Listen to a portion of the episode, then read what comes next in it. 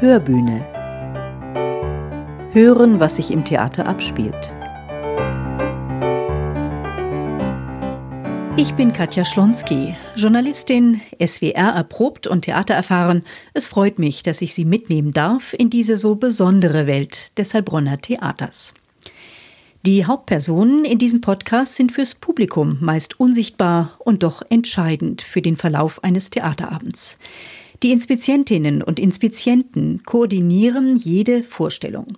Ihr Arbeitsplatz ist das Inspizientenpult, das sich in der Regel auf der Seitenbühne befindet. In Heilbronn ist es aus Zuschauersicht gleich rechts hinterm Portal versteckt. Und wenn hinter den Theaterkulissen eine Ansage ertönt, dann ist womöglich Katrin Minklei dafür verantwortlich. Katrin, kannst du mal Turm drücken und reinsprechen von der Lautstärke? Hallo? Miau. Ja, nicht schreien. Okay, Miau. Miau macht sie nicht jeden Abend, aber danke, das war für mich. Eine echte Ansage klingt dann schon eher so. Es ist 19.25 Uhr, das dritte Zeichen im großen Haus. 19.25 Uhr, drittes Zeichen. Ich bitte alle Beteiligten zur Bühne, alle Beteiligten zur Bühne bitte. In diesen Lockdown-Tagen kann sie allerdings rufen, solange sie will. Da kommt keiner. Und die Anlage würde jetzt auch gar nicht funktionieren, denn sie wurde ausgebaut. Ein neues digitales Inspizientenpult soll her. Dabei wird die Bühne zur Werkstatt voller Kabel und Elektronikteile. Fachsimpelnde Männer sitzen da in Laptops vertieft. Da würden wir nämlich auch diese drei Files so zusammenbauen, dass die gleich für euch fertig sind als MP3. Das ist jetzt ein bisschen ein Thema, weil da drei Systeme beteiligt sind, auch mit der Rückmeldung und so. Ist es schlimm, wenn man das nicht anhalten kann, wenn man es mal abgefeuert hat, oder wäre das schon gut, wenn man es irgendwie verdrückt oder so, dass man das nochmal anhalten Nee, kann? wenn es klingelt, klingelt Das ist kein Problem, das sind ja eh kurze Files. Alles klar, oder? Da habe ich das Mikro einfach mal reingehalten, ohne wirklich viel zu kapieren. Aber der technische Direktor Christoph Letto ist zur Stelle und erläutert, warum diese 250.000 Euro Investition für das Theater Heilbronn in jeder Hinsicht sinnvoll ist. Um auch Gastspielhäuser vernünftig betreuen zu können, die mit ihrer relativ anspruchsvollen Technik kommen, brauchen wir digitale Übertragungswege. Also das gilt für die Kommunikation mit drahtlosem Intercom, für die Lichtpulte, für die Tonpulte. Da werden dann Lichtwellenkabel gelegt und Netzwerkkabel, um dafür gerüstet zu sein. Das ist die große Herausforderung. Und zu versuchen, die vorhandene Technik in weiten Teilen, was Lautsprecher zum Beispiel angeht, weiter nutzen zu können. Sonst wird das finanziell auch ein, ein Fass ohne Boden. Oberschenkeldicke Kabelstränge gilt es zu verlegen. Tausende Meter und jedes einzelne Kabel hat seine Bestimmung. Licht- und Tonabteilung sind im Boot und eben zwei Frauen, die sich am Theater Heilbronn den Inspizientinnenjob teilen. Neben Katrin Minklei ist auch Kim Dina Burkhardt zur Stelle. Nach 22 Jahren Heilbronn ist sie ein alter Hase und freut sich auf den neuen Arbeitsplatz. Zunächst stehen wir nochmal vom alten, bereits ausgebauten Inspi-Pult, wie die beiden das nennen. Das ist ungefähr einen Meter breit und 2,50 hoch. Zwei Bildschirme sind da zu sehen und ganz, ganz, ganz viele bunte Tasten, obwohl da ja schon äh, ganz viel auch ausgebaut ist. Also Löcher sind in dem Pult auch schon zu sehen. Das ist Ihre Wirkungsstätte. Wie alt ist das eigentlich, das Pult? Wissen Sie das? 18 Jahre dann, ja. Also gerade volljährig und wird ausrangiert. Genau. Gut. Okay. Also Sie sind daran eingearbeitet. Das ist natürlich irgendwie ein vertrauter Arbeitsplatz, glaube ich, oder? Ja, sehr vertraut. Es, ist, es wird komisch sein, es nicht mehr zu haben, aber es ist natürlich auch spannend, jetzt mit einem neuen Pult dann zu arbeiten, sich Ja. da reinzuwurschteln. Wird das denn ganz anders? Haben Sie ein Mitspracherecht, wie das neue Pult jetzt aufgebaut wird? Teils, teils. Also es gibt Aufteilung für die verschiedenen Knöpfe, wo wir halt mit diskutiert haben. Aber jetzt das Grundgerüst an sich, welches System wir haben, das wurde halt alles intern dann entschieden. Eine ganz schön komplexe Geschichte also. Die Damen haben in ständiger Kooperation mit dem Bühnenmeister die Fäden in der Hand und schicken sozusagen die Einsatzbefehle raus. Und nun gibt es ja ganz unterschiedliche Zeichen, die Sie geben. Also Sie können, was weiß ich, Sie können mit der Hand winken oder Sie können Lichtzeichen geben oder Sie können auch rufen. Also was ist da alles möglich? Hauptsächlich kommunizieren wir verbal mit der Lichtabteilung. Dann gibt es noch unser Headset und unser Funkgerät, womit wir mit den Technikkollegen kommunizieren und Zeichen geben für Umbauten. Dann kann es aber natürlich auch sein, dass ein Technikkollege oder auch ein Schauspieler neben uns steht und wir dann per Handzeichen, das heißt wir winken einmal. Lichtzeichen gibt es auch noch, das ist ein spezielles Tastenmodulsystem. Das ist portabel, kann man halt an die verschiedenen Stellen im Bühnenbild, außerhalb des Bühnenbilds, so dass das Publikum es nicht sieht, hinstellen. Und gerade halt für Schauspieler, die halt hinter einer Tür warten und zu einem bestimmten Zeichen auftreten müssen, was halt nicht äh, hörbar ist. Also wenn halt der Schauspieler eingeschlafen ist oder so. Und äh, dann geben wir halt per Lichtzeichen, das ist auch wieder eine Taste, ein Zeichen, dass er auftreten kann. Schlafende Schauspieler, das klingt spannend. Volle Konzentration und Improvisationstalent sind da gefragt. Dabei sind die Akteure ja eigentlich für ihre Auftritte selbst verantwortlich. Für sie gilt nur der sogenannte Courtesy Call, der Höflichkeitseinruf.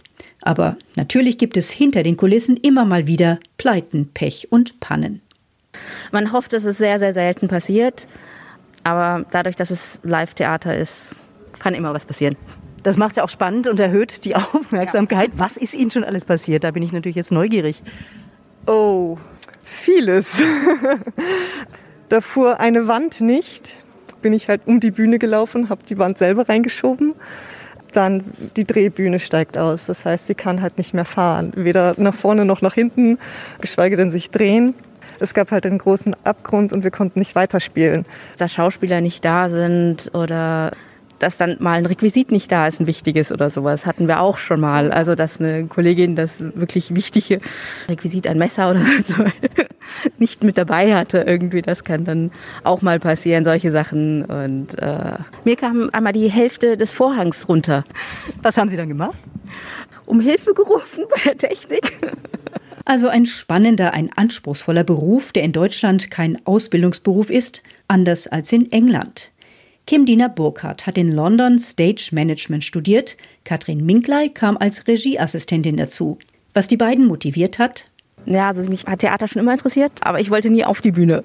Inspizienz ist einfach so, ja, die Fäden laufen bei uns zusammen und da den Überblick alles zu haben, es macht einfach Spaß. Es ist halt sehr, sehr fordernd, dieser Beruf, weil man halt einfach sehr konzentriert sein muss.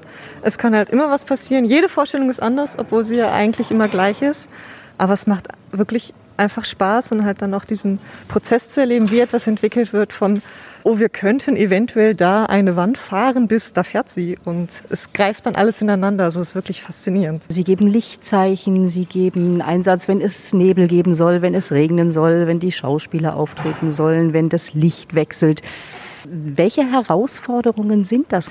Gerade halt, wenn halt schnelle Abläufe hintereinander folgen, dass man genau weiß, welchen Cue oder welches Zeichen man halt als erstes gibt.